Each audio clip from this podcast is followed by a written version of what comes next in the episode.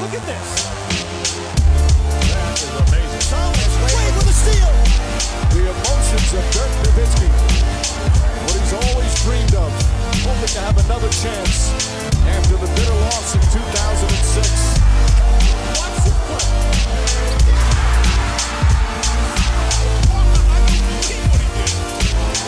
That is amazing. Hallo und willkommen zu Gutnext, dem deutschen Basketball-Podcast im Internet. Mein Name ist André Vogt und ich begrüße euch zur neuen Folge unseres kleinen, aber feinen Basketball-Hörspiels. Heute mit dem Fragen-Podcast am Freitag und äh, vielleicht wundert sich der eine oder andere. Ja, heute gab es schon einen Podcast, vielleicht seht ihr das gerade bei euch im Feed.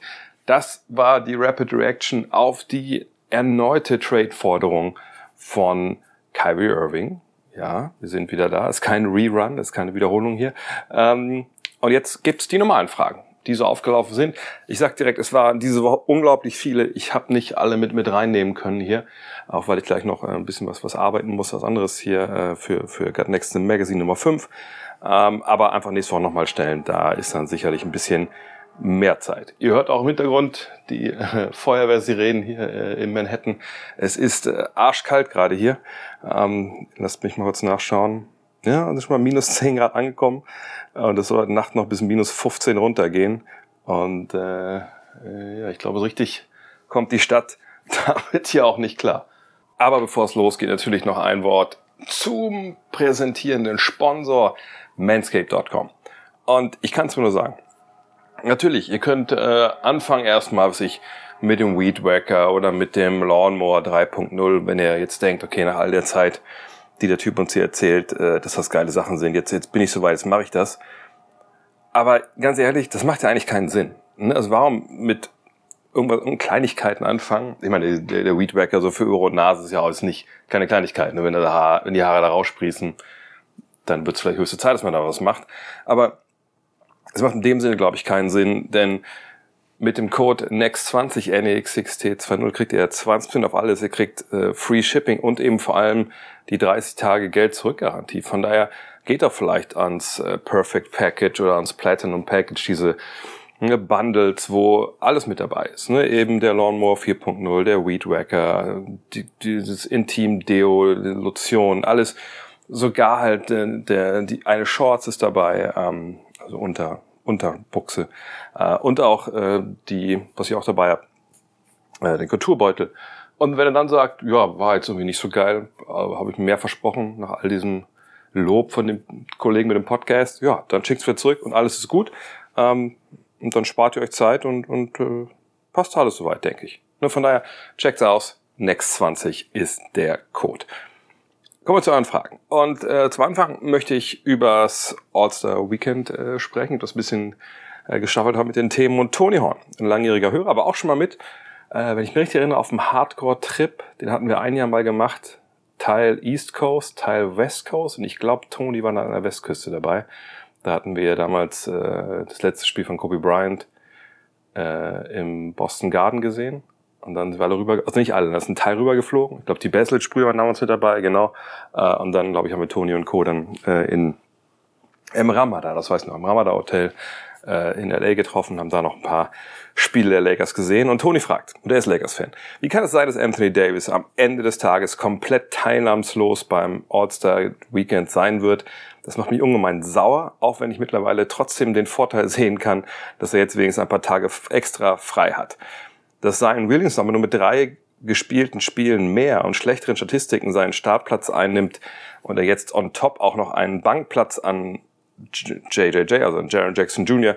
und Paul George verloren hat, bekommt in meinen Augen, äh, also in seinen Augen macht das absolut keinen Sinn. Äh, ja, ja, da bin ich zum einen bei dir, ähm, Toni. Ähm, weil es eben auch, äh, naja, es, äh, es macht ja auch alles keinen Sinn. Also das All-Star-Game macht generell keinen Sinn. Man kann sich äh, Dinge erklären, äh, mit Sicherheit, ähm, aber ähm, es ist äh, mittlerweile eingebautes System, dass es keinen Sinn mehr macht. Ne, früher hatten wir zumindest die klare Trennung, Starting Five machen die Fans, so irrational das manchmal auch war. Ähm, obwohl man ehrlich gesagt sagen muss, viele Leute äh, äh, führen immer an hier, ja, äh, damals gab es doch die Sachen mit Sasa Pachulia und so, äh, das dürfen wir nicht haben. Ja gut, aber im Endeffekt, also, das war nie das Problem. Das ist Pachulia da sich ein, zwei Jahre mal, weiß ich, wie 100.000 Stimmen bekommen hat, weil er wurde ja nicht reingewählt. Und natürlich kann man sagen, ja, das sind ja Stimmen, die anderswo gefehlt haben, aber so würde ich nicht argumentieren wollen, denn ich glaube nicht, dass die Leute, die dann für Pachulia ge gestimmt haben, dachten, na ja, also, aber eigentlich würde ich lieber für was ich damals LeBron oder so stimmen, sondern die wollten einfach trollen und haben es einfach gemacht. Egal. Ähm, ja, eigentlich, wenn man eigentlich ist der einzige, der vielleicht ein paar Jahre zu Unrecht dann äh, der ersten fünf stand, war Yao Ming, ne, weil da natürlich viele Chinesen abgestimmt haben. Aber selbst da äh, war das ja eigentlich auch den Leuten egal. Aber es gab zumindest diese Trennung. Ne, Fans wählen die Jungs, die sie haben wollen, und dann wählen die Trainer die Bank. Jetzt ist ja auf, äh, aufgeweicht nicht, sondern es ist ja jetzt äh, anders. Ne? Das ist ja, ihr wisst das, ne? Fans, Medien und Spieler dürfen wählen, aber wenn man hört, dass, was waren es, glaube ich, vier Spieler haben Chad Holmgren gewählt fürs All-Star-Game, also sorry, dann wissen wir doch schon, also, also und vor allem nicht nur die vier, sondern da gab es auch andere Votes, die einfach sinnlos waren. Das heißt, dass das den, dass das vielen Spielern einfach wirklich auch scheißegal ist und die sich dann Spaß draus machen. Journalisten machen es ja noch halbwegs wahrscheinlich dann ordentlich, denke ich mal. Ähm, dann hast du die Fans, die halt so wählen, wie sie das selber halt wollen. Also es macht ja keinen Sinn, dass man das irgendwie jetzt, also warum nicht einfach dann direkt sagen, macht doch, Fans machen das, das ist ja auch deren Spiel. Äh, und wir, wie gesagt, legen diesen letzten Deckmantel da ab und sagen, hey, das ist einfach eine Showveranstaltung, das ist kein, kein, kein Prädikat. Ne, obwohl es nicht, wollte ich alle sagen, das ist ein All-Star und so. Naja, egal. Jedenfalls muss man das ja trotzdem noch trennen. Also ne, wir haben diese Starter, das ist eben, ne, sagen wir, es sind die Fans, weil es einfacher ist mit 50 Prozent die, die wählen, äh, 15 der Stimmen äh, gehen von den Fenstern dann da ein äh, und der Rest sind die Bank. So. Ähm, und da muss man sagen, also Zion Williamson und Anthony Davis, mh, hm, klar kann das sein, dass da Fans auch sich entschieden haben für den einen oder für den anderen. Aber es ist nun mal so, dass ähm, ja, dass Anthony Davis äh, eben von den Fans nicht gewählt wurde. Und die wollten halt Zion sehen, aus welchen Gründen jetzt auch immer. Ich meine, er ist ein toller Basketball, so ist nicht. Ne, aber ne, viel verletzt. Ja, ich hätte ihn jetzt nicht gewählt, habe ich auch nicht. Ich, komme gleich nochmal zu, wie, wie meine Kader dann aussahen. Ähm, von daher, äh, ja, ist es äh, nicht wirklich cool, wenn wir ehrlich sind. Ähm, JJJ, der wurde natürlich von den ähm, von den Trainern gewählt. So, und das ist natürlich eine ganz andere, wie soll ich sagen, eine ganz andere Gemengelage. Ne? Also, weil die Trainer, die 30, die wir dann haben, ne, die stimmen dann halt ab. Manche lassen es auch sicherlich ihre Assistenten machen oder irgendwann das im Office, das ist ja auch bekannt. Ähm, aber die gucken natürlich mit anderen Augen auf manche Geschichten. So. Und ähm, das mal jetzt, wenn wir jetzt so vergleichen mit Jaron Jackson und ähm, und Davis, ne, natürlich hat Davis die, die besseren Statistiken offensiv. Äh, ich weiß nicht, wenn man jetzt defensiv reingeht, äh, da kommt man sicherlich an einen Punkt, wo ähm, ja wahrscheinlich sogar JJJ stärker ist, was den Ringschutz angeht, obwohl ich das gar nicht mal unbedingt ähm, zu 100 Prozent jetzt unterschreiben würde. Aber es ist eigentlich auch ziemlich egal, weil es kann nicht, wird nicht der ausschlaggebende Faktor sein. Der ausschlaggebende Faktor ist bei Anthony Davis gegenüber JJJ einfach äh, der folgende. Ähm, JJJ hat alles in allem mit sechs Spiele mehr gemacht. Das wird äh, auf jeden Fall beigetragen haben. Wir wissen ja auch, also ich habe gesagt, ich weiß nicht genau, wann die Wahl war. Und wenn die Wahl jetzt stattgefunden hat, als ähm, Anthony Davis noch verletzt war, so, das, das wäre dann eher schon mal natürlich auch ein Impuls und für viele, für den nicht zu stimmen. Aber neben den mehr gespielten Spielen ist es einfach so, dass für die Trainer viel, viel mehr als für die äh, Fans die Platzierung der Mannschaft, ne, obwohl es ja ein einzelner Award ist, die Platzierung der Mannschaft spielt auch eine Rolle. Und auch wenn wir natürlich, wenn wir genauer hinschauen, sehen, dass in der Western Conference es einfach extrem eng ist, ist es allerdings schon so, dass die Memphis Grizzlies an zweiter Stelle stehen ne, mit 32 Siegen in dem Fall sogar sieben Siege mehr haben als, als die, die Lakers. Das war jetzt ja dann vor, sag ich mal, und die haben jetzt ja auch ein bisschen Probleme gehabt. Ne? Also das, wie gesagt, ich glaube, die Wahl war vor, vor, einiger Zeit schon. ähm, da sah das ja sicherlich noch besser aus. Jetzt haben sie ja sieben von acht Spielen verloren, die, äh, die Grizzlies. Und das ist dann, glaube ich, ausschlaggebend, dass man sagt, hey, also die Lakers haben einen All-Star, das ist natürlich LeBron James.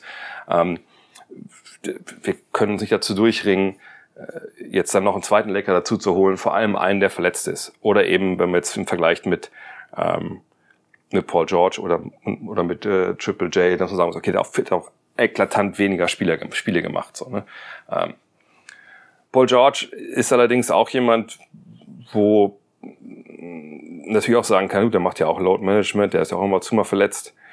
Aber selbst bei dem ist es so, der hat 38 Spiele gemacht und momentan steht äh, Anthony Davis bei 29. Also das sind dann Dinge, ne, rein von der Leistung her, ne, wenn die fit sind alle, kann man das natürlich nicht erklären.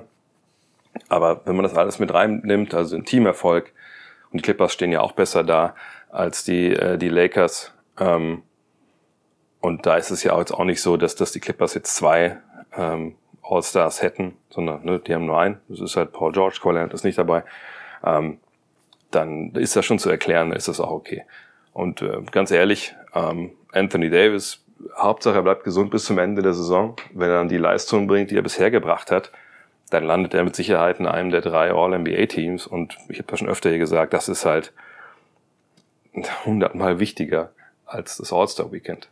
Ähm, so kann er da halt vielleicht auf der einen anderen Party mal eine halbe Stunde länger bleiben, ohne sich Sorgen machen zu müssen am nächsten Tag. Und das ist dann vielleicht für alle Fans der Lakers äh, einfach besser.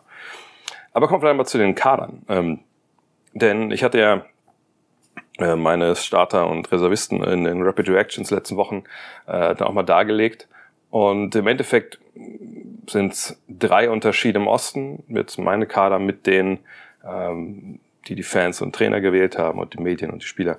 Äh, und im Westen sind es zwei Unterschiede. Im Westen hatte ich Zion Williamson nicht dabei und ich hatte Jaron Jackson Jr. nicht dabei. Ähm, ich hatte mich entschieden, also ich, sonst hatte ich alles gleich. Also auch nicht, also ich nur jetzt, wer dabei ist. Starter hatte ich auch was Unterschiedliches, aber ähm, ich hatte mich entschieden für De'Aaron Fox und CJ McCollum statt Williamson und, und Jaron Jackson Jr. Ähm, das ist auch schon, sagt, zwei Wochen her jetzt gut, jetzt wo die äh, Pelicans so ein bisschen abgestürzt sind oder sehr abgestürzt sind, äh, hätte man natürlich überlegen können, ob McCollum überhaupt reinkommt. Ähm, aber ja, wie gesagt, das ist immer das Problem, wenn man diese, diese, diese Wahlen halt auch macht, da kann immer viel passieren. Ähm, aber ich würde nach wie vor mich eher für, für, für, für die beiden entscheiden als für, für Williamson und Jackson. Einfach weil zum Zeitpunkt, wo ich das gemacht habe, hatte ich ja gesagt, so, das war ungefähr zur Halbzeit. Also ich möchte schon 30 Spiele eigentlich gesehen haben. Und da waren Williamson und Jackson beide noch nicht an, an dem Punkt angelangt und deshalb war ich damit auch zufrieden. Aber ich kann vollkommen nachvollziehen, dass Jackson dabei ist. Bei Williamson, sagt, eigentlich dürfte er nicht dabei sein, aber das, das sind halt die Fans. Im Osten ähm, sind Drew Holiday, Julius Randle und Bam Adebayo reingewählt worden. Ich hatte Jalen Brunson, äh, Pascal Siakam, Jalen Brunson und Jimmy Butler. Ähm, Im Endeffekt Adebayo oder Butler ja, das, äh, da kann man sich jetzt so oder so entscheiden. Ich kann vollkommen nachvollziehen, dass man sich da jetzt für Adebayo entschieden hat. Auch weil Butler natürlich in der regulären Saison manchmal so ein bisschen mit, mit Handbremse fährt, von daher vollkommen okay. Ähm, dann Brunson oder Randall. Bin ich der Meinung, dass Brunson eigentlich die richtige Wahl gewesen wäre. Ähm, einfach weil, jetzt habe ich natürlich nur ein Spiel mit ihm jetzt hier sehen können live, weil das ist natürlich beim Aufbau relativ cool, wenn man sehen kann, wie der mit der Mannschaft interagiert in der Arena und so. Ähm, da muss ich sagen, hatte er äh, jetzt in dem Spiel gegen die Lakers, da war schon zu sehen, das ist der, der Chef auf dem Platz. Und, ne? und Randall macht natürlich sein Ding, ne, gar keine Frage, aber ähm, ich fand schon, dass das Brunson wichtiger für die Mannschaft halt ist. Aber dass Randall da steht, ist auch vollkommen okay. Ähm, Holiday, Siakam, dass man äh, ähm, Milwaukee zwei All-Stars geben. Ich, wenn ich erinnere, ich hatte auch Holiday auch als ne, einer der, der Snaps bei mir von daher kann ich es vollkommen nachvollziehen, dass man das Jakam da nicht mit reinnimmt. Ähm, Habe ich eigentlich gar kein Problem mit. Ähm, von daher, ja, kann ich mit dem Osten eigentlich sehr, sehr gut leben, mit der, mit der Aufstellung. Ähm, gut, ich hatte jetzt Kyrie Irving nicht in der ersten fünf. Und ich glaube, wenn wir äh, heute die Wahl gemacht hätten zum All-Star Game, wäre vielleicht nicht reingekommen bei mir, aber äh, egal, alles gut, kann ich mitleben. Können wir weitermachen. Und dann Tommy Stegmüller möchte wissen, kann man sich aufs All-Star-Game freuen oder ist es einfach nur noch langweilig? wir alle wissen, dass die NBA eine Showliga ist, aber meinst du, die Veranstaltung wird spannend oder eher schnarchend? Nein, die NBA ist keine Showliga. Die NBA ist eine Sportliga, die natürlich aber auch ein Business ist und Entertainment macht und natürlich versucht, dass ihr Produkt, ne, es gibt verschiedene Produkte, die die haben, aber wenn wir jetzt mal den Basketball in der regulären Saison sehen, der soll natürlich attraktiv sein und der soll natürlich auch ne, gut ansehnlich sein, damit man damit auch Geld verdienen kann. Das ist ja irgendwie immer dann der, also das Endziel, sag ich mal. Aber sie ist keine Showliga. Es ist ja nicht, es ist kein Wrestling oder so. Ne? Da muss man, glaube ich, nochmal ganz klar unterscheiden. Ähm, aber es ist ein Show-Event. Dieses ganze Wochenende ist ein Show-Event. Ich habe hier nebenbei den Fernseher an. Hier läuft gerade nebenbei ähm, das NHL All-Star Weekend. Und ähm, da ist es so, dass eben gerade waren, hier quasi äquivalent zu sehen von, äh, vom, vom, von den Skills Challenge, vom, vom, vom, äh, vom Samstag, ne, damit dann halt der schnellste Skater und so ermittelt. Gestern war hier äh, Pro Bowl und da gibt's auch jetzt so, da gibt's kein richtiges Pro Bowl Spiel mehr, weil es auch blödsinnig war, das im Haus zu tragen, sondern da geht's jetzt darum, dass halt dann so Skills Competition wurde dann halt gestern durchgeführt, auch so ganz crazy Sachen, so ein bisschen Dodgeball und sowas gespielt, was natürlich für die NFL eine ganz coole Geschichte ist, weil man ja oft die Leute hinter den Helmen gar nicht kennt. Und die dann vielleicht mal so ein bisschen da, so eine Woche vom Super Bowl, da jetzt zu zeigen, ist natürlich ganz schön. Ne? Ähm, aber das All-Star Game und das All-Star Weekend, also wenn wir jetzt nur das Game nehmen, man kann sich natürlich darauf freuen. Ne? Es gab ja in den vergangenen Jahren auch mal ab und zu Spiele, die einfach geil waren. Also ich kann mich erinnern, das erste Jahr, wo dieses Elam Ending eingeführt wurde, da war es ja äh, vor allem im letzten Viertel einfach echt super intensiv und spannend. Und da gab es gar schon Stimmen, die gesagt haben, jetzt ein bisschen zu intensiv. Ne? Und wenn es auf sowas hinausläuft, dass man über zweieinhalb, drei Viertel so ein bisschen Show hat und ein paar gute Szenen und so und ne, was ich, geile lange Dreier, die reingehen. Und dann im vierten wird dann auf einmal ne, wirklich geht's zur Sache und dann guckt man mal, wer, wer übernimmt und, ne, und wie so die verschiedenen äh, Spieler sich auch selber sehen, so im, ne, im Konzert der Großen, dann ist es natürlich interessant. Aber wir hatten in den letzten Jahren sehr, sehr oft eben diesen Fall nicht, dass wir da an den Punkt gekommen sind. Ne, wir hatten oftmals am Freitag einen Skills, äh, einen, äh, wie heißt es nochmal, Rookie, Sophomore, sonst was, wo im Endeffekt man gedacht hat, hey, das ist einfach, das ist ja ein Dunk-Contest mit hin und her laufen. So, was, was soll das? Äh, wir hatten stellenweise desaströse ähm, Dunk-Contests, die einfach äh, Lebenszeit geklaut haben und wir hatten stellenweise total unnötige, es ist stellenweise, wir hatten seit Jahren total unnötige Regeländerungen beim Dreier-Contest, die ehrlich gesagt das Event für mich auch mittlerweile kaputt gemacht haben. Von daher, ich werde dieses Jahr den, den Samstag ja kommentieren da freue ich mich eigentlich immer drauf, als was anderes ist und irgendwie, man hofft ja schon, dass ein paar coole Momente da ist, da sind, aber äh, natürlich ist die Befürchtung auch da, dass es total mies wird. Ähm, aber was jetzt den, den Sonntag angeht, ich werde es mir auf jeden Fall nicht live angucken. Ähm, Wenn es extrem gut ist und man das so, so liest, liest auf Twitter oder so, dann werde ich mir vielleicht mal die vierte Viertel anschauen oder so. Ähm, aber jetzt darauf freuen, wirklich nee, also da bin ich auch zu alt für. Aber nochmal, ich sage das ja jedes Jahr, seit ich das hier angefangen habe, vor, vor 12 Jahren, 13 Jahren. Das All-Star-Game ist nicht für uns. Es ist nicht für uns Basketball-Fans, die sich damit tagtäglich oder mehrfach die Woche beschäftigen. Das All-Star-Game liegt auch nicht umsonst da, wo es liegt. Es liegt eben äh, nach dem Super Bowl, wenn in Amerika eben jetzt auch die äh, Sportinteressierten, ne, die aber eigentlich Football schauen, wenn die jetzt nichts mehr zu tun haben, dann können sie das All-Star-Game gucken, können Stars sehen, ein paar Highlights sehen. Ah, okay. Und dann werden sie wieder in die NBA zurückgeführt. So. Weil jetzt äh, im amerikanischen Sportkalender eben diese Zeit kommt, wo nur NHL und NBA laufen. Und NHL ist mit Abstand ne, die viertpopulärste äh, ne, Liga, Profiliga. Von daher jetzt übernimmt die NBA bis dann irgendwann Spring Training losgeht. Äh, bei der MLB, also beim Baseball, und selbst die ist ja ein bisschen abgeschlagen mittlerweile. Von daher, ähm, ja, dafür ist die NBA, dafür ist das All-Star Weekend da. Ne? Für die allgemein interessierten Sportfans, für die Kids. das, das soll einfach gute Bilder produzieren, das soll für die äh, Businesspartner, äh, ne, die werden eingeladen, die können sie präsentieren. Und danach geht's, geht's los Richtung Playoffs und das ist das Wichtige dann. Luca fragt, anlässlich des nicht gegebenen Fouls an LeBron James habe ich von verschiedenen Fanlagern gehört, Superstar X bekommt weniger Calls für deutlichere Fouls. Gibt es deiner Ansicht nach Spieler oder explizit einen Superstar, der sich die Foul Calls der Referees härter erarbeiten muss als andere? Also erstmal natürlich, wenn Fanlager äh, über Superstars sprechen, die, die mehr für, die weniger Calls bekommen, dann geht es wahrscheinlich meist zum Superstar derjenigen Mannschaft, wo sie Anhänger sind. Das ist dann wahrscheinlich auch oftmals ein bisschen ähm, irrational, aber das ist ja auch okay. Ne, das steckt ja auch im Wort Fan drin, das Fanatische.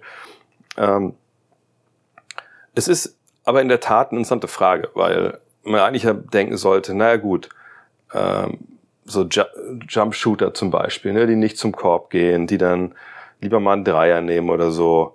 Ähm, die kriegen natürlich dann weniger Calls und welche, die zum Korb gehen ne, und da wirklich dann auch versuchen, ne, Kontakt aufzunehmen, ha, naja, die, die werden halt, dann gehen dann die Freiwürfe und die kriegen die Calls.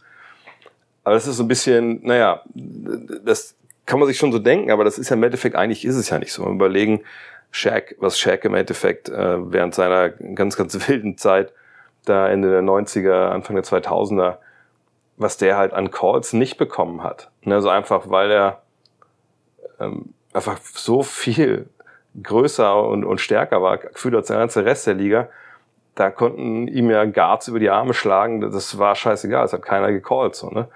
Aber der ist ja dahin gegangen, wo es weh äh, tut. Der hat ja auch mal Calls bekommen, aber eben dann viele eben auch nicht, die andere kleinere Spieler Sicherheit bekommen hätten. Ähm, ähnlich ist es bei LeBron mittlerweile auch, würde ich sagen, oder ist schon seit Jahren so, dass natürlich es gewisse Situationen gibt, wenn es da zu einem Kontakt kommt mit einem kleineren Spieler, dass da dann äh, ja einfach weniger schnell gepfiffen wird. So und das ist aber auch was. Also ich glaube, jeder, der Basketball spielt, kennt das. Also na gut, nee, also jeder größere, der ähm, Basketball spielt, kennt das. Wenn man einen gewissen Größenvorteil hat und es kommt zum Kontakt, was hört man dann oft, oft vom Schiri? Ey, stell dich nicht so an, du bist ein Kopf größer. Und man denkt, es hat aber nichts damit zu tun. Wenn ich äh, zum Korb gehe und der schlägt mir auf die Arme, ne, das kommt zu Kontakt irgendwo, dann ist es aber äh, natürlich trotzdem so, dass auch, auch wenn der vielleicht ein Kopf kleiner ist, er mich am Arm getroffen hat oder er mich, äh, was ich, am Körper getroffen hat. Und warum sollten für mich dann andere Regeln gelten? Äh, von daher, ich würde eher sagen, ne, auch wenn es das eigentlich falsch anfühlt, dass es schon ne, die größeren, robusteren Stars sind, dass die wahrscheinlich eher mal einen Call nicht bekommen, einfach weil sie körperlich überlegen sind und der Referee dann einfach stellenweise denkt, okay, das der, manchmal geht man ja als Referee, wenn man es nicht ganz sieht, man, man guckt ja auch drauf auf so eine die, die Folgen, die so ein Foul hat. Ne, gerät ein Spieler aus dem Gleichgewicht äh, wird die Bewegung unnatürlich auf einmal. Und wenn das eben nicht passiert, weil der Spieler so viel kräftiger ist als ein, der, der ihn fault, ne, dann ist vielleicht einfach auch dann äh, ja, der, der Call einfach nicht da. Allerdings, ähm, zum Beispiel ist bei, der, bei dem Foul an, an LeBron, müssen wir ja ganz klar sagen, da ging es jetzt nicht um irgendwelche, äh, was weiß ich, körperliche Überlegenheiten, die dafür ausschlaggebend waren. Das war einfach ein richtig krasser Fehler. Punkt. Und das können gern, falls ihr auch mal Schiedsrichter wart oder seid, ne, weil ich denke immer so, na, ich habe ja nicht, auch nicht lang gepfiffen, aber so vier, fünf Jahre, glaube ich, damals gepfiffen. Ähm, ich, ich denke, das ist auf jedem Level. Vielleicht soll ich das mal den, den Benny Barth fragen. Also, also damals war es so bei mir, das hat sich da durchgezogen, auch durch meine ganze schiere Karriere in Anführungszeichen, dass ich immer mal wieder, nicht in jedem Spiel, aber ne, alle paar Spiele hatte ich stellenweise dann, dass man so eine Szene hatte, man sieht die und man denkt, oh, das ist ein Foul. Oder sich, das ist Schrittfehler. Und man pfeift halt nicht. Und dann vergeht halt so eine Sekunde, dann so, äh, und dann, ja, dann ist es wieder zu, schon, schon zu spät, so, ne? Ähm, ich weiß nicht, ob das so ein Fall jetzt war, aber was ich sagen will, ne, Schiedsrichter, das sind einfach auch wirklich nur Menschen. Und wenn du einen Fehler, wenn, du, wenn genau dieser Call im ersten Viertel nicht äh, gemacht wird, dann fällt es keinem mehr auf. So war es natürlich äh, an der an der auffälligsten Stelle überhaupt. Steffen Kugler fragt. Also, Hartenstein spielt aktuell im Schnitt knapp 19 Minuten bei 5,2 Punkten und 6,2 Rebounds und macht sich aktuell ganz gut in New York. Denkst du, dass er auch das Potenzial für eine größere Rolle zum Beispiel als Starter hat? Oder ist die Rolle als Big Man von der Bank für ihn auch in der Zukunft die beste Option? Natürlich immer abhängig davon, mit wem er jetzt äh, spielt, also wer die anderen Big Men im Kader sind. Was man bei Isaiah sehen kann, ist, dass er einfach momentan einen sehr, sehr guten Lauf hat. Also die beiden Partien jetzt hier ähm, gegen, äh, gegen Lakers war ich ja in der, im Garden, jetzt gegen Miami hatte ich dann im Endeffekt dann doch keine Akkreditierung. Ähm, aber ob es dann im Fernsehen was auch ganz aufschlussreich war. Er ist einfach so was, was sagt, diese Energie, die er bringt, äh, das Rebound, was er bringt, dass er wirklich immer hinterhergeht, auch im Offensivrebound. Das ist wahrscheinlich unglaublich ekelhaft, gegen Isaiah Hartenstein zu spielen, weil der halt so schnell stellenweise unterwegs ist und so schnell auf den Beinen und so schnell auch oben ist, ähm, dass du einfach immer auf den aufpassen musst. Ne? Du musst immer gucken, ey, ne, also wie, wie wo ist der? Nicht, dass der mir schon wieder hier einen, einen, äh, einen Offensivrebound äh, neben mir greift, so. Und das äh, nervt natürlich, wenn du, wenn du ihn ausblocken musst, etc. Ähm, er ist auch defensiv sehr bemüht, das, was äh, Tom Thibodeau da möchte, ähm, umzusetzen. Also gerade dieses, also müsst mal auf achten, das ist oft so, dass wenn der Ball auf der Seite ist, das war zum Beispiel jetzt gegen die Lakers auch so frappierend, ähm, oder so Richtung Mitte, so ein bisschen versetzt auf jeden Fall, nicht Kopf-Kopf-Achse, dann äh, will oft, dass halt eine drei Verteidiger quasi äh, so, so eine Linie bilden nebeneinander, um den, den Drive wegzunehmen. Und da muss man sagen, das hat er stellenweise wirklich auch als Mittelmann sehr, sehr gut gemacht. Ähm, wie gesagt, sehr gut zugepackt, hat einen guten Instinkt, wann er zum Block gehen kann, äh, defensiv. Aber man muss auch sagen, das war jetzt auch gegen Miami krasser als gegen die Lakers. Er macht stellenweise noch ziemlich junge Fehler, wie ich immer das nenne. Also Fehler, die einem Veteran, der das schon 500 Mal gesehen hat, dann nicht mehr passieren. Ähm, also ein Beispiel war jetzt gegen Miami, dass er Bam Adebayo zum Beispiel verteidigt so ein bisschen, das war ein bisschen, glaube ich, innerhalb der Dreierlinie. Uh, und Adebayo den Ball hat, er dreht sich zu, ich glaube, zu Struce so ein bisschen auf, quasi für so, so ein Handoff, was sie ja früher auch viel mit, äh, mit, mit Duncan Robertson gespielt haben. Und naja, also als er wie denkt, kommt der Handoff und macht halt so einen Schritt dann quasi zur Seite um dann bei, bei Struce zu sein wegen dem Dreier und dann der Bio dribbelt einfach zum Korb und macht einen Korb. So, und ne, da gab es so ein, zwei Fehler, die so ein bisschen, also klare, klare, klare Fehler waren. Aber Thibodeau hat ihn auch jedes Mal weiterspielen lassen. Einfach weil er sieht, ne, wie bemüht er ist. Und äh, das war ja auch, das Spiel Lakers war ja auch ein, das beste Spiel der Saison bisher. Ähm, von daher, das, das, das geht voran. Aber wenn er mir jetzt fragt, ist er ein Starter? Und wie gesagt, für mich, wenn einer mir so eine Frage kommt, ist das ein Starter? dann definiere ich immer das mit, naja gut, also eigentlich für mich ist ein Starter, wenn wir jetzt 30 NBA-Teams angucken, wir gucken in dem Fall jetzt auf die Center-Position, dann äh, müsste der sich in 15 Teams, 20 Teams, würden den mehr oder weniger sofort äh, in die erste fünf stellen auf der Position. Ähm, und da ist er natürlich noch nicht. Das muss man ganz klar sagen. Äh, da muss er noch stabiler werden, seine Leistung der Dreier, ich habe es ja auch am, am, Dienstag, Mittwoch äh, erwähnt, ne, dass er da viel daran gearbeitet hat, ähm, vor allem da jetzt äh, im Aufwärmen. Wenn der mal halbwegs stabil fällt, dann äh, ist das ein Gamechanger. Aber momentan sind das alles gute Ansätze, aber ein bisschen, ein bisschen mehr Erfahrung braucht er äh, defensiv und mal so ein bisschen diese krassen Fehler rausnehmen. Aber ich denke, dass das dauert nicht lange. Und wenn dann wirklich der Dreier noch dazu kommt, dann ist er auf jeden Fall ein Starter. Aber das heißt nicht, dass er nicht starten könnte für eine Mannschaft, oder könnte auch für die Knicks jetzt gerade starten, weil Jericho Sims für meinen Begriff das nicht wirklich richtig gut dieses Jahr macht. Aber mein Gott, das geht auch um Rotationen manchmal. Von daher, nein, also er Hartenstein macht dann, macht dann einen richtig guten Job. Und da können wir uns alle drüber freuen. Joe Ho fragt, Dame Lillard und LeBron James sprechen immer gut und respektvoll voneinander. Werden sie in der NBA nochmal zusammenspielen? verlässt Dame Portland, kleiner Markt. Äh, Lakers können Dames Vertrag nicht zahlen. Welches Team draftet LeBrons Sohn? Alles unrealistisch oder äh, also ich, ich interpretiere die Frage jetzt mal so, wie, wie ich denke, was hier steht.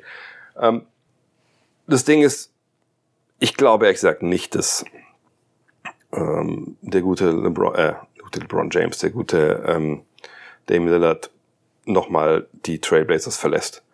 Weil, also wenn er das gewollt hätte, dann wäre die Situation ja in diesem Sommer da gewesen. Ne? Also er hätte ja gehen können, ne? der Vertrag lief aus und er hat sich entschieden, nein, ich, ich, ich bleibe hier. Ähm, ich will hier, wenn, dann will ich hier Meister werden, das ist meine Stadt, das ist meine Franchise. Ne? So die Dirk Nowitzki Sichtweise.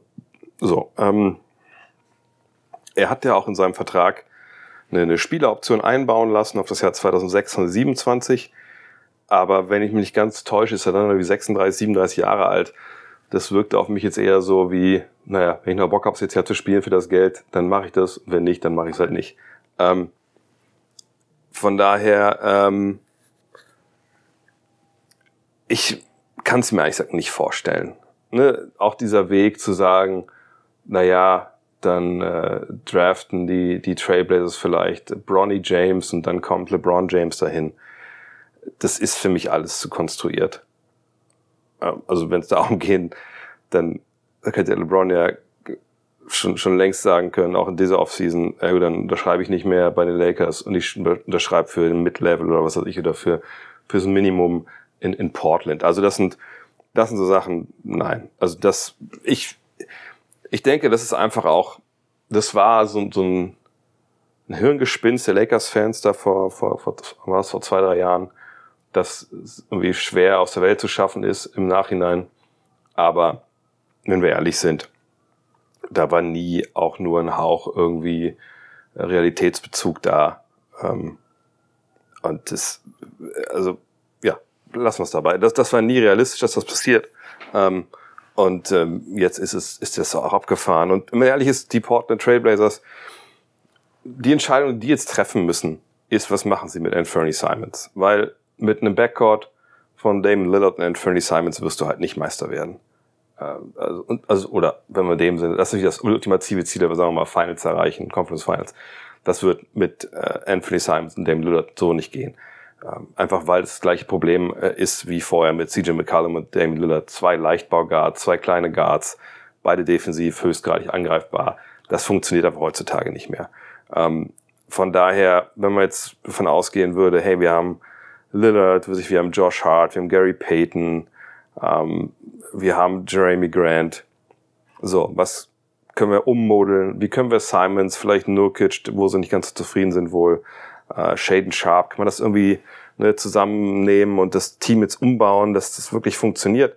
Das ist so die große Frage, die man, glaube ich, beantworten muss. Aber so welche Spielchen um LeBron und Dame, das, glaube ich, macht in dem Sinne keinen Sinn. Thomas Mülverstedt fragt, die Kings sind sicher bis jetzt das Überraschungsteam der Liga. Was könnten sie bis zur Trade Deadline noch machen? Ein Ringbeschützer wäre sicherlich empfehlenswert. Naja, also Ringbeschützer, natürlich. Ne? Wenn du Domantas Sabonis im Team hast, da haben wir auch schon drüber gesprochen, auch als er da vor seinem Trade, äh, habe ich immer gesagt, also das ist natürlich ein, ein super geiler Basketballer, aber ne, defensiv ist es einfach auf der Position ein bisschen schwierig. Du brauchst da irgendwie Hilfe daneben. Ne? Und, und, aber wir haben es auch in Indiana gesehen, dann so Hilfe daneben im Sinne von, na, dann ist dann da halt äh, Miles Turner. Das hat auch nicht ganz richtig funktioniert. Ne?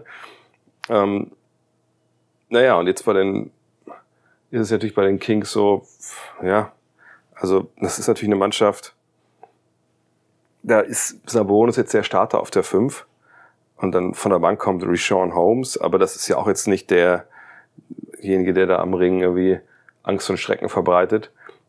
Also wie kann man das irgendwie anders hinbekommen? Ich glaube, ich sage nicht, dass es einen Ringbeschützer gibt an dieser Training Deadline, der irgendwie einen Unterschied machen könnte oder Big Man Unterschied machen könnte. Ähm, du musst wahrscheinlich, wenn du diese Defensive, die ja Rang 20 belegt, in, in der NBA verbessern willst, dann musst du da zum einen darauf setzen, dass natürlich die, die jüngeren Spieler noch ein paar Schritte nach vorne machen. Du musst hoffen, dass Davian Mitchell vielleicht seinen Dreier besser trifft, dass er auch mehr Spielzeit bekommt. Ähm, aber eigentlich musst du wahrscheinlich über diese Flügelposition deine Defensive verbessern. Das ist leichter gesagt als getan. Ähm, jetzt einen richtigen Big Man irgendwo noch herzubekommen, weiß ich ehrlich gesagt nicht. Also ich glaube nicht, dass sie da großartig viel machen können. Und vielleicht ist es auch so ein Punkt wie, wie bei den äh, wie bei den Nuggets, dass man halt sagt, na gut, ne, defensiv wissen wir, unser Best Case ist einfach nicht so wirklich, nicht so wirklich gut. Dann gucken wir einfach, dass wir offensiv, wo wir ja stark sind, einfach nochmal wirklich ein paar Gänge nochmal versuchen zuzulegen. Und dann machen wir einen Punkt mehr als der Gegner. Also das klingt immer ein bisschen leicht. Und wir wissen ja alle, Defense wins Championships. Aber wie gesagt, was, was willst du machen? Wenn du diesen anderen Weg nicht gehen kannst, dann musst du da halt natürlich schauen, dass du am Ende des Tages äh, ja, vielleicht deine Stärken maximierst. Dirkules fragt, Joel Embiid hat am Wochenende im direkten Duell gegen Jokic dominiert. Denkst du, dass Spieler die Voter, also die Wahlberechtigten, stark darin beeinflusst, nicht für Jokic als MVP zu stimmen und hat das Spiel gleichzeitig Embiid wieder in die ernste Konversation gebracht? Also erstmal müssen wir sagen, Embiid war immer in der, ist immer in der ernsten Konversation. Das war die letzten drei Jahre, ne, das, da hat sich auch nichts dran geändert. Und da hätte jetzt auch äh, der Ausgang dieser einen Partie nichts geändert. Auf die eine oder andere Weise nicht. Ähm, gibt es Wahlberechtigte, die vielleicht, wenn sie dann am Ende äh, abstimmen müssen, da genau drauf schauen, wie irgendwie alle ja, ähm, direkten Duelle waren von den ne, wichtigsten MVP-Kandidaten? Kann sein. Ich weiß, dass ich mir die Mühe damals nicht gemacht habe, auch weil ich denke, dass das auch nicht wirklich so mega aussagekräftig ist, wenn ich ehrlich bin. Also nur mal als Beispiel, jetzt die Partie, weil ich es kommentiert habe, auch zwischen Philly und ähm, Denver. War Joel Embiid wahnsinnig gut? Ja, Hammer, Hammer gespielt. Ähm, war Jokic ne, gerade auch, ne, was seine Zahlen anging, da jetzt nicht äh, so geil? Ja, lag aber natürlich auch viel daran, ne, dass Doc Rivers in der zweiten Halbzeit das dann auch clever gemacht hat, defensiv, dass PJ Tucker gegen Embiid verteidigt hat und dann stand, äh, gegen, gegen Jokic und Embiid stand dahinter dann oft. Und irgendwie hat Embiid dann auch so ein bisschen viel den Ball abgegeben, im Nachhinein vielleicht ein bisschen mehr noch forcieren sollen. Aber es war ein Spiel. Ne? 82 Spiele haben wir ja in so einer Saison. Also da jetzt irgendwie was überbewerten zu wollen. Man kann das sicherlich tun, aber ich denke nicht, dass das der Aufgabe gerecht wird. Denn wenn wir überlegen, das ist eine Mammutaufgabe, wo du so viele Parameter mit einbeziehen musst, für den MVP zu stimmen. Wenn du am Ende dann bei einer Partie bist, oder sagen wir mal bei zweien, weil es gibt ja noch ein Spiel zwischen den beiden Teams, Junge, Junge, dann sind die beiden Protagonisten aber, aber wirklich gleich auf. Und dann ist es wahrscheinlich sowieso, äh, gibt es wahrscheinlich so keine falsche Entscheidung, für wen du dann stimmst. Aber jetzt zu sagen, ein Spieler hat das gekippt, ich weiß, dass das manchmal auch in den USA hier oft äh, dann so als ne, Narrativ, so, ah, hier haben sie halt das MVP-Rennen entschieden und so. Ich bin ehrlich, ich glaube nicht, dass sich äh, im April, wenn die Wahlen sind, noch sehr, sehr viele Leute erinnern werden, was an diesem Samstagabend in äh, Philadelphia passiert ist, wenn ich ehrlich bin. Ben72 fragt, gibt es für geschützte Picks einen Ersatz? Beispiel 2023 geht der oder ist der Erstrunden-Pick der Chicago Bulls Top 4 geschützt. Mal angenommen, er landet nun auch in den Top 4, würde Orlando nun eine Entschädigung bekommen. Ja, das ist ähm, klar geregelt. Deswegen können manchmal auch Teams nicht ihre Picks traden, wenn nämlich genauso was passiert. Also ne, wenn du eigentlich ja in den ersten Picks einer Mannschaft schuldest, aber dieser Pick ist halt protected, dann gibt's da ja ganz normale Paragraphen, wo da halt steht, was ich, also ne, in dem Fall, ich weiß nicht, wie es in dem Fall jetzt ist, aber äh, wenn wir jetzt sagen, ne, nehmen wir es mal als Beispiel, ja, also Orlando kriegt den Pick, wenn er von 5 bis 30 liegt in der ersten Runde, 1 bis 4 bleibt er in Chicago. Passiert, dass er von 1 bis 4 liegt, dann, und oft ist dann so, je nachdem, was die beiden Teams ausgehandelt haben, dass dann über die Jahre, die dann kommen, also in der Regel ist es so, dass dann die Protection, ähm, dass die schwächer wird. Also zum Beispiel es gibt ja so Deals, und sagt, hey, ihr kriegt den Erstrunden-Pick von uns, aber nicht, wenn er in der Lottery liegt. Und dann, im, wenn der Lottery liegt, im Folgejahr ist dann der Pick meinetwegen nur Top 5 geschützt. Und wenn er da, wenn er dann in Top 5 liegt und wir behalten den Pick immer noch, dann im Folgejahr ist er ungeschützt. Sowas gibt es zum Beispiel, solche Regelungen. Es gibt aber auch Regelungen, die gab es in der Vergangenheit öfter. Ich glaube, heutzutage wird das gar nicht mehr so oft gemacht, äh, dass dann so drin stand, okay, also in dem Jahr äh, kriegt ihr einen Erstrunden-Pick, was ist das Lottery Protected. Und wenn das aber dann, wenn er in Lottery liegt, dann wird er konvertiert ins kommende Jahr in zwei Zweitrunden-Picks oder sowas. Ne, also du kannst da eigentlich relativ viel mit, mit machen, äh, mit diesen Protections. Aber dass das jetzt komplett erlischt, dass man sagt, ja, dieses Jahr hat es nicht geklappt, dann kriegt ihr keinen, das, äh, darauf lässt sich ja niemand ein. Also es gibt dann schon diese verschiedenen Eskalationsstufen. Äh, manchmal ist sie auch gar nicht schlecht, ne, wenn die Protection über die Jahre erlischt und du auf einmal einen Unprotected Pick bekommst, ja, dann hast du ja eigentlich in dem Sinne alles richtig gemacht. Lukas Paul fragt, mal angenommen, die Draft Lottery würde auf die komplette erste Runde ausgebreitet und alle 30 Picks haben die gleiche Chance auf den ersten Pick. Wie würde sich das auf die NBA auswirken? Ja, dann brauchen wir auch kein Lottery mehr. Ne? Also das wäre ja eigentlich sogar äh, eine ziemliche Katastrophe, wenn wir ehrlich sind.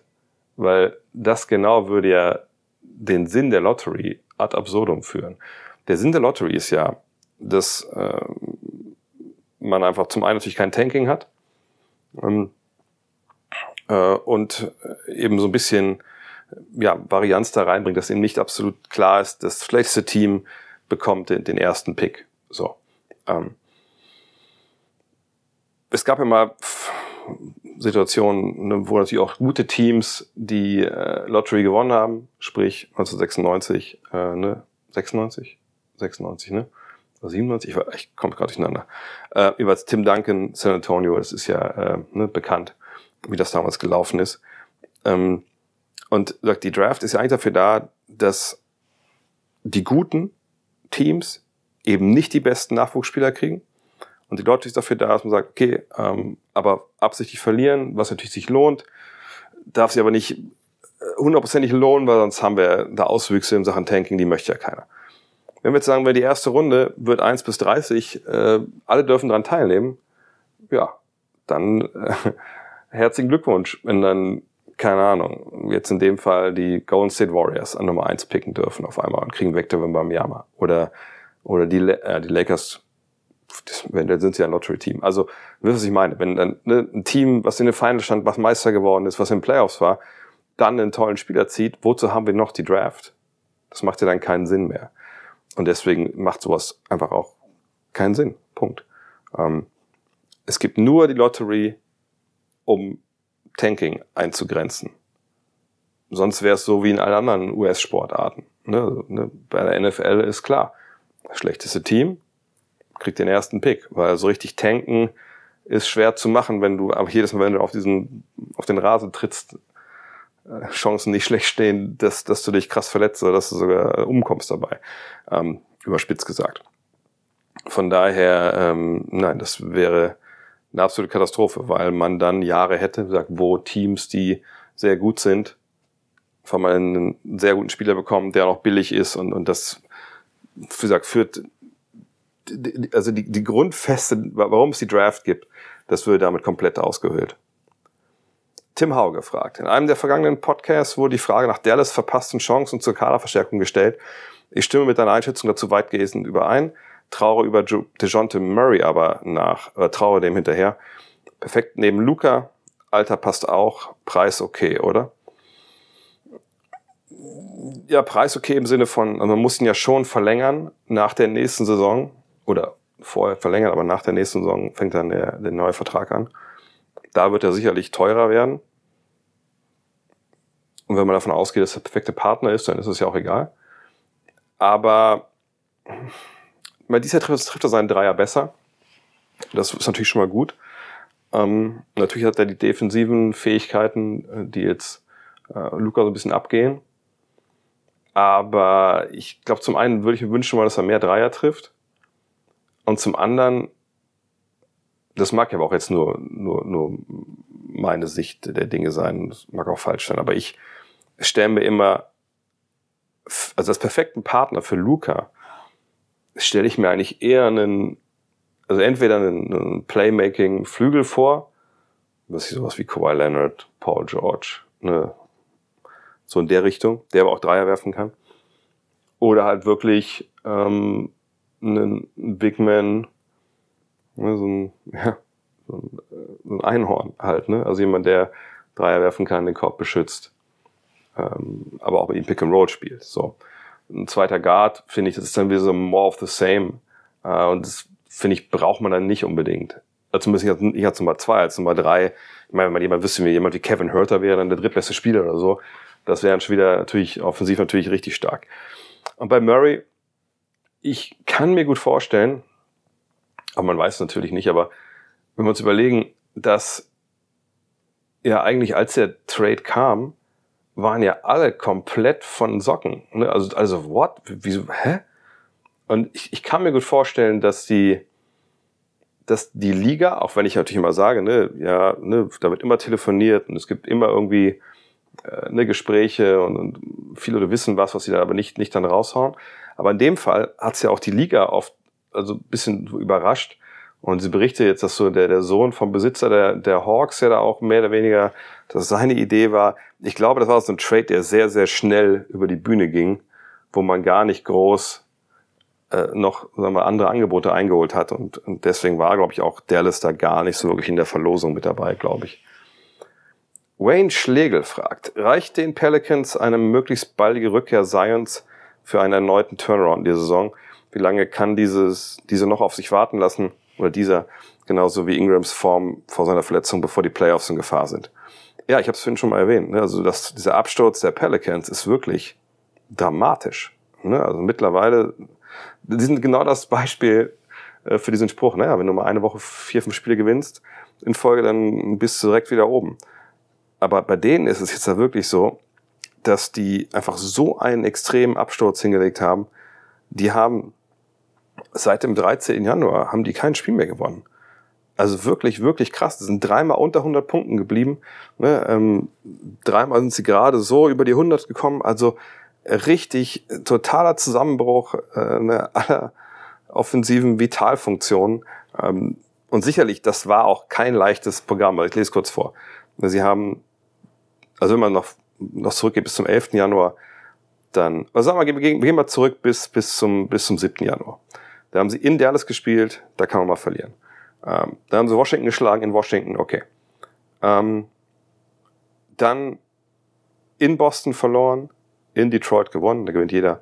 Äh, in Cleveland verloren, zu Hause gegen Miami verloren, in Orlando verloren, in Miami verloren, gegen Denver zu Hause verloren, gegen Timberwolves verloren, gegen die Wizards verloren, beides zu Hause, dann in Milwaukee verloren, in Denver verloren und in Dallas. Also ne, auch brutaler Stretch. Ähm, aber es ist jetzt wirklich so, dass man sagen muss, boah, ne, Brand Ingrams Rückkehr, das war jetzt nicht so, dass er sofort zurückkam und einfach direkt ne, wieder Brand Ingram war und das Team auf seine Schultern genommen hat, sondern da hat man schon gemerkt, das hat so verschiedene also andere Spieler mussten in ihre Rollen wieder reinfinden und das, das hat für Unruhe gesorgt. Ne? Dann ähm, CJ McCollum auch nicht seine beste Phase gerade. Dann so auf dem Flügel, da werden schon sie Dreier nicht getroffen. Ähm, ja, da passt momentan wenig zusammen, wenn man ehrlich ist. Und das ist echt, ist schade, weil es einfach sehr, sehr gut lief. Aber ja, umso schneller Zion zurückkommt, umso besser. Die Frage ist nur, wann kommt er zurück? Also, ich meine, das Ding mit Zion Williamson ist, dass alle so bisher von ihm gesehen haben, so eine Arbeit in der, in der NBA. Es war ja einfach super oft so, dass ne, dann Verletzungen einfach ewig gedauert haben. Vergangenes Jahr beste Beispiel. Ne? Ähm, und jetzt ist es aber so, ne, ich meine, erst seit dem 2. Januar ist er raus mit dieser Hamstring-Nummer. Das zweite Jahr war sein letztes Spiel. Und das sind jetzt ja auch schon wieder, also sind ja vier Wochen schon her. Und jetzt heißt es, er wird jetzt nochmal angeschaut demnächst. Und dann fragt man sich, okay, aber also, wenn man nochmal anschaut, dann ist ja ein bisschen die Frage, also, äh, also, okay, man kann ja, also ich glaube nicht, dass die anschauen und sagen, okay, du kannst jetzt spielen, sondern man schaut sich an und dann hofft man, dass man auf dem richtigen Weg ist. Also das kann auch noch länger dauern. Also ich bin echt mal gespannt, ähm, wann wir den wieder sehen werden bisher waren sie ja bei solchen Geschichten immer bei ihm sehr, sehr vorsichtig. Ähm, leichter wird der Spielplan jetzt auch nicht. Ne? Die Lakers kommen, äh, dann Sacramento, dann Atlanta, dann kommt Cleveland, dann geht's nach Oklahoma City, nach LA zu den Lakers, nach Toronto, nach New York, dann ist Orlando wieder bei denen, dann geht's nach Portland, nach Golden State, nach Sacramento. Also das kann jetzt noch wirklich ein dramatisch, dramatischer Absturz werden. Ähm, ey, das, ich bin echt gespannt. Also ich bin echt gespannt, äh, was da noch passiert. Ähm, aber gefühlt sind die eigentlich zu gut, als dass die jetzt da so richtig nach unten durchgereicht werden. Aber ja, das ist dramatisch. Man muss einfach draufschauen und, und hoffen wir mal das Beste für die, für die Pelicans. Manfred von Richthofen fragt, wieso ist Dwight Howard nicht mehr in der Liga und der Andre Jordan schon? Ja, so nur vom Basketballerischen her, glaube ich, äh, ne, ist das durchaus eine berechtigte Frage. Aber wenn wir über Dwight Howard sprechen, dann müssen wir darüber sprechen, dass bei ihm auch immer dann nicht nur um Basketball ging, also nicht nur um Sportliche, sondern einfach auch, dass er natürlich immer jemand war, der vielleicht nicht unbedingt mit der Top-Ernsthaftigkeit rangegangen ist an, an seinen Beruf. Und sein Beruf ist ja nur Basketball zu spielen. Ähm, hat nicht immer mit, mit Teammates so, äh, ist nicht immer so zurechtgekommen, wie man das vielleicht äh, sich gewünscht hätte. Naja, und wenn du dann Mitte, Ende 30 bist und nochmal Vertrag haben willst, dann hilft es natürlich, wenn du ein bisschen hüpfen kannst, ein bisschen reboundest, mal einen Wurf blockst, aber eben auch okay bist, wenn du nicht spielst und einen positiven Einfluss in, in, der Kabine nimmst und eigentlich mit allem zufrieden bist, was du so an Minuten und Würfen kriegst. Und letzteres weiß ich eben nicht bei, bei Dwight Howard. Also in der Bubble war das alles gut, ne, aber das danach dann halt auch, ne, dass das dann für ihn dann zu Ende ging in der NBA. Das zeigt mir eigentlich, ehrlich gesagt, auch wenn es natürlich jetzt ein bisschen Spekulation ist, aber auch Spekulation auf dem Boden ne, von Tatsachen, die passiert sind. Ich würde sagen einfach, er ist nicht der Typ, den du dir vielleicht an dem, in dem Alter in der Kabine wünschst. Und der Andre Jordan ist es dann schon. Michal Matsukiewicz fragt, in der Folge vor zwei Wochen ging es um den Trade von Halliburton und Sabonis. Du meinst, es ist einfach zu früh, um diesen abschließend zu bewerten und dass das noch Jahre dauern könnte. Wie siehst du denn im Nachhinein den Trade von Paul George für Sabonis und Oladipo von 2017? Damals waren ja sehr viele ungläubig bezüglich des Trades. Wie würdest du diesen Trade mit einigen Jahren Abstand bewerten? Gut, also ich meine damals, warum, ich war ja auch so, ne, warum da die allermeisten einfach gedacht haben, was machen eigentlich die Pacers da? Das ist ja relativ schnell erklärt. Ähm, ne, damals gab es den Trade mit Oklahoma City und ähm, Sabonis und Oladipo waren dann, als sie in Indiana ankamen, nicht die Spieler, die sie vor Oklahoma City waren. Also Oklahoma City, muss man sagen, also erstmal für Sabonis, das war sein Rookie-Jahr. Und der hat in diesem ersten Jahr, er kam ja auf, von der University, auf, äh, oder Gonzaga University kam er ja, hat er unterm Korb gespielt und dann war es aber in Oklahoma City so, dass er viel Power Forward gespielt hat, auch, äh, na, ich weiß, dass ich auch damals Spiel kommentiert habe, wo der auch an der Dreierlinie stand und so. Und man dachte, okay, also ne, das war ja nicht ein Post-Up-Spieler, jetzt gehen sie ein bisschen mit ihm in die Richtung. Und es hat ja nicht so richtig funktioniert. Also der ne, hat da nicht richtig, ist nicht richtig reingekommen da in die Nummer. Und dann kam ja schon der Trade. Und dann spielt er aber ne, dann in, in Indiana eben unterm Korb und entwickelt sich. Ich meine, er war 20, 21, als sie ihn getradet haben. Dass das äh, erstmal überraschend war, ähm, das kann ja jeder, glaube ich, äh, sich vorstellen, wie er sich dann entwickelt hat.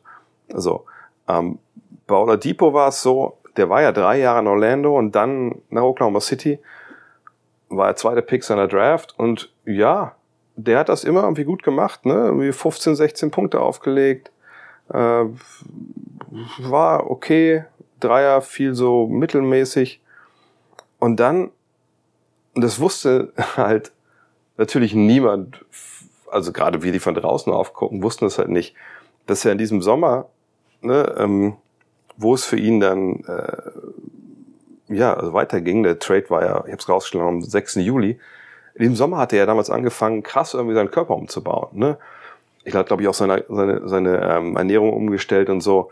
Und kommt dann ja in, in dieses Jahr in Indiana rein, einfach mit, äh, mit einem krass anderen, wie gesagt, anderem Körper. Ne? Äh, ich weiß gar nicht, Blicke, hat er da auf seinen Vertrag unterschrieben? Nee, hat er vorher schon, glaube ich, unterschrieben gehabt. Ne? Ja. Ähm, Ne, und sagt, macht da einfach, dreht da vollkommen auf. Ne? Also im ersten Jahr in Indiana sind es dann direkt 23 Punkte, ne? führt die Liga bei den Steals an. Aber es hat viel damit zu tun, dass er wirklich ne, diese, diese, diesen, diesen Schritt macht. Und da gibt es ja einige Spieler in der Geschichte der NBA, die dann ne, erst ein paar Jahre ne, normal weitermachen wie immer und dann auf einmal merken, ah nee, hier ernährungstechnisch, Krafttraining, jetzt check ich, wie das läuft in der NBA. Und das, genau diesen Punkt haben sie, äh, haben sie da erreicht mit ihm. Aber dann muss man sagen, naja, das hielt leider nicht lange an, weil es ja direkt verletzt hat. Äh, und seitdem ne, wird er ja so ein bisschen rumgereicht dann. Man hofft, dass er immer noch mal zurückkommt, aber jetzt ist er auch schon 30. Ähm, aber da, da kannst du ja nichts für. Ne? Also wer war das damals? Äh, wie heißt er? Kevin Pritchard, glaube ich, ne? Der äh, General Manager, der hat da alles richtig gemacht. Der hat das Talent gesehen in Oladipo, das Talent gesehen in Sabonis und hat aber dran geglaubt und dann diesen Trade eingestiehlt. Und das war ein Trade, der war famos. Ne? Aus, aus Indianas Sicht, auch wenn das eben mit ähm, leider Gottes dann nicht so gut lief äh, für, für Oladipo mit den Verletzungen. Aber das, das war richtig, richtig gut. Und auf der anderen Seite für Oklahoma City, naja, sie holen Paul George. Ähm, hat natürlich nicht zum großen äh, Wurf gereicht, aber naja, sie hatten Paul George und das so ein Spieler sagt, für das, was sie abgegeben haben, war ja auch vollkommen okay. Das ist wirklich ein Win-Win gewesen. Und ähm, dann muss man natürlich hier mit noch anfügen, genau wie man bei Bonus auch anfügen kann eigentlich, dass da natürlich dann Halliburton für kam, aber dann kommt man irgendwann hört man gar nicht mehr auf. Ähm, aber das, das Gute ist halt für Oklahoma City dann, dass sie ihn ja weiter traden eben für Gallinari, Shell Gilgis Alexander und dann eben diese, ich weiß gar nicht, drei oder vier Erstrunden-Picks. Also heißt auch da, ne, das hat sich für beide Seiten einfach richtig, richtig gut gelohnt. Das war ein toller Trade. Und ähm, für mich der, der Held dieser Transaktion war eben Kevin Pritchard, der einfach, wie gesagt, äh, da bei Sabonis und auch bei Oladipo einfach gesehen hat, was, was da noch drin steckt. Tim Farr fragt, was würdest du, nee, was würde mit der Liga passieren, wenn sich ein 20-jähriger Shaquille O'Neal zur Draft anmelden würde. Hm. Man muss immer, glaube ich, sehen, wer Shaq war äh, oder wie er war, als er in die Liga kam. Ich hatte ja das Glück, dass ich 1991 äh, in den USA eben auch hier war und ich war im Süden und bei uns lief eben auch die SEC, dann also auch LSU, wo er in der Uni war, äh, lief da öfter zum Fernsehen. Das war halt unfassbar. Ich hätte das noch nie gesehen, dass jemand so dominiert. Also da, da wurde ja da quadruple-teamed stellen, weil trotzdem die Leute darüber gedankt. Und äh, Shaq war ja einfach nicht dieser ja sehr robuste Shaq aus Lakers Tagen, sondern war super schnell. Guckt euch mal die alten Videos an bei YouTube, ne? gerade von von Shaq dann auch bei, bei Orlando. Ähm, und klar, ich weiß, es gibt viele, die sagen, ah nee, das würde heute gar nicht so funktionieren. Denn äh, der Shaq defensiv hätte er echte Probleme gehabt und so. Aber die Leute, die das sagen, sind meistens auch relativ jung und haben dann halt, wenn überhaupt, Shaq mit Kobe so ein bisschen im Kopf, wo er natürlich, ne, in der Zeit, wo noch relativ wenig Pick and Roll gelaufen wurde, da ähm, hat er natürlich, ist er eher am Korb geblieben, ne, hat sich wenig da draußen rumgetrieben. Das waren an, andere Zeiten, Sicherheit, ne, genau wie heute auch die Zeit anders ist. Ähm, und heute, klar, würde man sagen, nein, du musst viel mehr Pick and Roll verteidigen etc. Aber ich glaube, wenn man ein bisschen Küchenpsychologe sein will bei Shaq, dann äh, kann man sagen, naja, Shaq war schon so ein bisschen dieses berühmte Pferd, was nur so hoch springt, wie es muss. Und ähm, deshalb bin ich mir relativ sicher, auch weil er eben sehr beweglich war und einfach äh, auch schnell auf den Beinen, wäre er früh damit konfrontiert worden, hey, wenn du Meister werden willst, dann reicht es nicht, dass du hier äh, vorne über jeden rüber dankst, sondern äh, du musst hinten ja, entweder eine Drop-Verteidigung spielen, jetzt wie, wie Brook Lopez oder so, äh, aber vielleicht noch besser äh, wäre es eigentlich, wenn du mit deiner Schnelligkeit auch, dass du die auch bewahrst, sag ich mal, und äh, dass für dich auch ne, ein bisschen mehr dann auch am Ball einsetzen können, obwohl ich Drop für ihn natürlich nach wie vor als die bessere Option ähm, ansehe. Und dann hätte er, das muss man glaube ich ganz klar sagen, die Liga zerstört. Also ich weiß, dass es einige gibt, ich hatte letztens noch mal so einen Tweet gehabt, äh, wo dann auch gesagt wurde, ja, aber nee, nee, der, das hätte nicht so gut funktioniert für den. Der hätte in dieser Liga, klar, man hätte ihn auch gedoppelt etc. Aber Shaq hat ja auch relativ schnell also relativ schnell ist übertrieben, er hat ein paar, nach ein paar Jahren gelernt, wie er am besten passt, ähm, ne, wie er seine Schützen findet. Und damals gab es ja jetzt auch nicht unbedingt die absoluten Edelschützen da jetzt in äh, LA, aber natürlich schon Jungs, die halbwegs gut waren. Und die hat er gefunden. Heutzutage würde er ne, mit den mit den drei Schützen in der Liga haben, das wäre so krass, das wäre so krass Pick Your Poison. Shaq wäre auf jeden Fall einer. Wenn, wenn, wenn wir Shaq, 20 Shaq, äh, 20 ja nicht, aber sagen wir 25-jährigen Shaq jetzt hätten in der Liga aktuell jetzt, dann würden wir von, äh, von, also ihn wirklich ins engste, in die engste MVP-Konversation mit reinpacken, einfach weil er, er so überragend ist ähm, und, und wahrscheinlich sich mit äh, Beat und mit, mit Jokic so kranke Battles liefern würde. Das, das wäre richtig, richtig gut. Letzte Frage heute. Kuni fragt, wie ist es in New York? Merkt man die Nachwirkungen der Pandemie noch oder ist alles wie früher?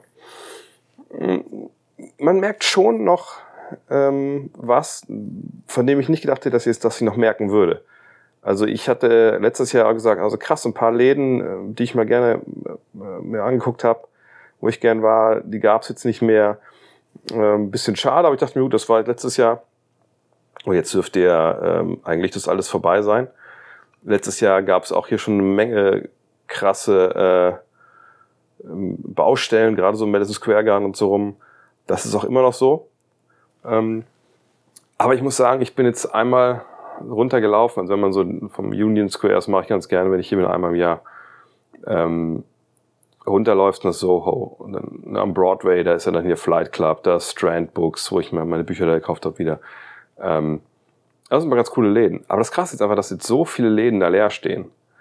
Also es scheint wirklich auch hier so zu sein, dass selbst in solchen Locations, ne, wo ja viel Laufkundschaft ist, so viele Touristen sind und so, dass da Läden äh, kaputt gegangen sind. Also selbst am Times Square, natürlich sind da die Ladenlokale noch weitgehend oder fast alle voll. Aber auch da muss man sagen, ein paar Läden, die eigentlich immer da waren, sind einfach nicht mehr da. Ähm, also ich würde schon sagen, dass die Pandemie hier immer noch äh, Sachen, ähm, ja, Schäden hinterlassen hat. Man muss aber auch sagen, dass, das hatte ja Dean mir auch gesagt, dass viele Menschen in den letzten Jahren so aus äh, New York nach LA gezogen sind, weil es einfach New York zu teuer wurde. Und dann jetzt auch aus New York weg sind, stellen wir nach Austin weiter. Aber ich habe das eben das Aha-Erlebnis gehabt, oder heute, weil ich war halt Mittagessen da bei Ivan Ramen, kennt ihr vielleicht hier diesen Ivan Orkin äh, von Chef's Table von Netflix. Und ich habe da halt einen Rahmen gegessen, äh, plus eine kleine Vorspeise, ein bisschen Hühnchen und dann eine Limonade. Da war ich dann halt 40 Dollar los. Und dann hatte ich irgendwie gesehen, ah ja, äh, ich müsste vielleicht nochmal ein Deo kaufen und eine, und eine Zahncreme. Naja, das Deo kostet 10 Dollar. Und dann kommt dann nochmal Sales Tax oben drauf. Also, ne, und, und die Zahnbürste, Zahncreme auch irgendwie, weiß nicht, 6, 7 Dollar. Also wirklich kranke Preise für so ne, ne, Sachen des, des normalen Lebens, sage ich mal, wo, wo wir in Deutschland also viel weniger bezahlen. Äh, also von daher auch da, ne, Inflation und sowas, der lässt alles ein bisschen seine Spuren hier. Ähm, und äh, von daher, ja, ne, New York ist zwar immer noch New York. Ähm, das macht auch immer noch Spaß, hier zu sein aber man merkt schon, dass nicht alles immer, äh, nicht alles so genau ist, genau mehr so ist wie früher. Ähm, das ist ein bisschen schade, aber alles in allem ist, ist der Vibe immer noch derselbe. Aber man gibt dir halt echt, echt eine Menge Geld aus. Also mein Running Gag ist ja, wenn du morgens aufstehst und gehst aus dem Hotel raus, hast du schon, schon 25 Dollar ausgegeben, ohne dass du irgendwas gemacht hast. Und es ist halt arschkalt. Ja. Und jetzt sehe ich auch, dass hier schon die, die Scheiben von außen äh, wirklich einfrieren wie am Auto hier. Okay, sehr gut. Ähm, ja, und das war's für heute. Wie gesagt, wenn ihr Kobe, äh, Kobe Bryant, wenn ihr Kyrie Irving vermisst habt, Kobe vermissen natürlich alle, ähm, dann einfach die Kobe Rapid Reaction nochmal hören zu seinem Trade Request. Ich hatte nebenbei einfach das Handy immer noch mal reingeguckt hier. Da gab es auch noch nichts Neues. Da sind natürlich auch die Kollegen jetzt gerade hier auch, ähm, äh, ja, natürlich Kollegen auch gerade dran, da ähm, noch ein paar Details rauszubaldowern. Mal gucken, was vielleicht die nächsten Tage noch rauskommt. Wenn sich was entwickeln sollte, klar, ich bin ja eh hier am Arbeiten am Wochenende, dann gibt's die nächste Rapid Reaction. Euch jetzt aber erstmal, ja, tolles Wochenende wahrscheinlich, es war eh schon Samstag, wo ihr das hier hört. Und dann äh, sprechen wir uns äh, die Tage wieder. Bis dann. Ciao.